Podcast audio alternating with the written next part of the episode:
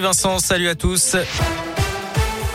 Et on débute avec cette journée noire dans les TCL en raison d'une grève massive. Pas de métro D ni de métro C. Plusieurs lignes de bus et de tram à l'arrêt.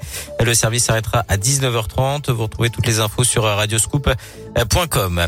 Soulagement pour cette famille qui dormait dans la rue depuis plusieurs mois à Villeurbanne. Une maman enceinte de 8 mois et sa fille de 3 ans étaient notamment concernées grâce à la mobilisation du collectif Jamais sans toi. La métropole de Lyon a mis la famille à l'abri en attendant de lui trouver un logement pérenne. Selon le collectif, 77 enfants et leurs familles dorment actuellement dans dans les rues de la métropole de Lyon, plusieurs écoles sont occupées pour leur venir en aide.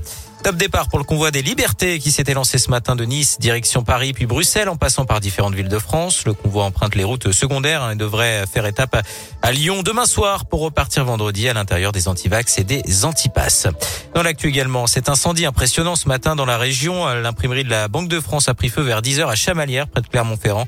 C'est là que sont fabriqués hein, les billets de banque en France. Aucune victime à déplorer, mais 34 personnes intoxiquées par des fumées. 12 ont été hospitalisées, dont deux pompiers. Les causes du sinistre ne sont pas encore euh, connues.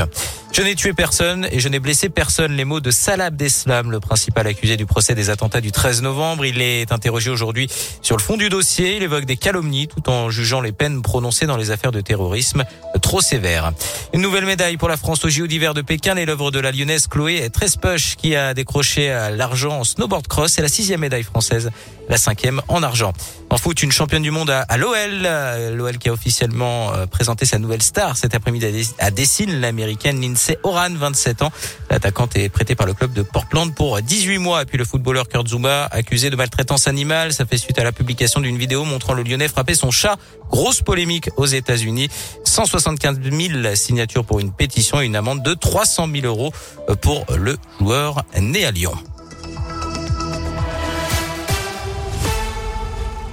Merci beaucoup.